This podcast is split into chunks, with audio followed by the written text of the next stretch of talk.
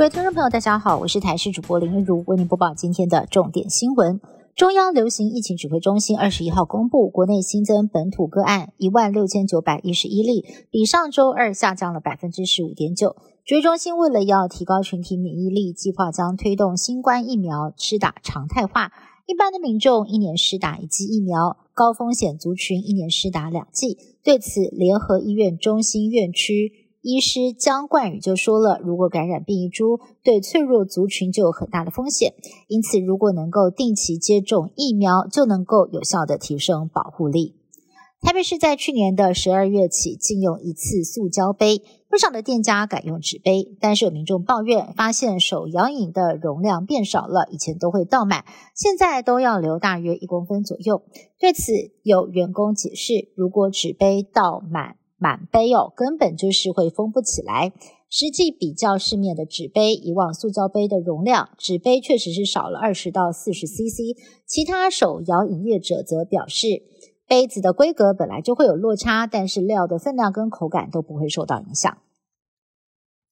鸡蛋的价格居高不下，很多的民众现在呢还买不到蛋。红海创办人郭台铭在脸书上发文开轰说：“你今天圣诞快乐吗？”更说这种没人能幸免的危机，短时间看不到尽头。也指出这次因为蛋价上涨，全面性垫高了物价。而烘焙业者也透露，光是面粉跟奶油成本就上涨了三成，加上鸡蛋涨价，只能够继续的咬牙苦撑。蛋荒问题未解，其他原物料也跟着上涨，已经形成了骨牌效应。美国总统拜登在二十号闪电访问乌克兰首都基辅，出乎大家的意料。拜登从波兰搭了将近十个小时的夜班火车，在基辅停留不到六个小时，再搭火车回到波兰。拜登还宣布再提供五亿美元的额外援助给乌克兰。外媒分析，拜登搭上乌克兰土地，可以说呢是直接挑战俄国总统普京的起手式。日本大分县最近举行了飞天车载人试飞，飞天车在离地三十公尺的别府湾海滩上空飞行了四百公尺，三分钟左右试飞成功，而这也是日本境内首度进行飞天车户外载人的升空测试。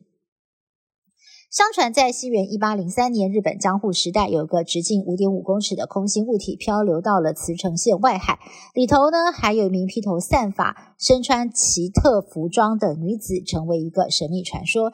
日本人又称它是虚传世界，而当地呢的史料馆依文献打造了等比例对外展出。难道四百年前就有幽浮出现了吗？也再度引发热议。以上新闻是由台新闻部制作，感谢你的收听。更多新闻内容，请您持续锁定台视各界新闻以及台视新闻 YouTube 频道。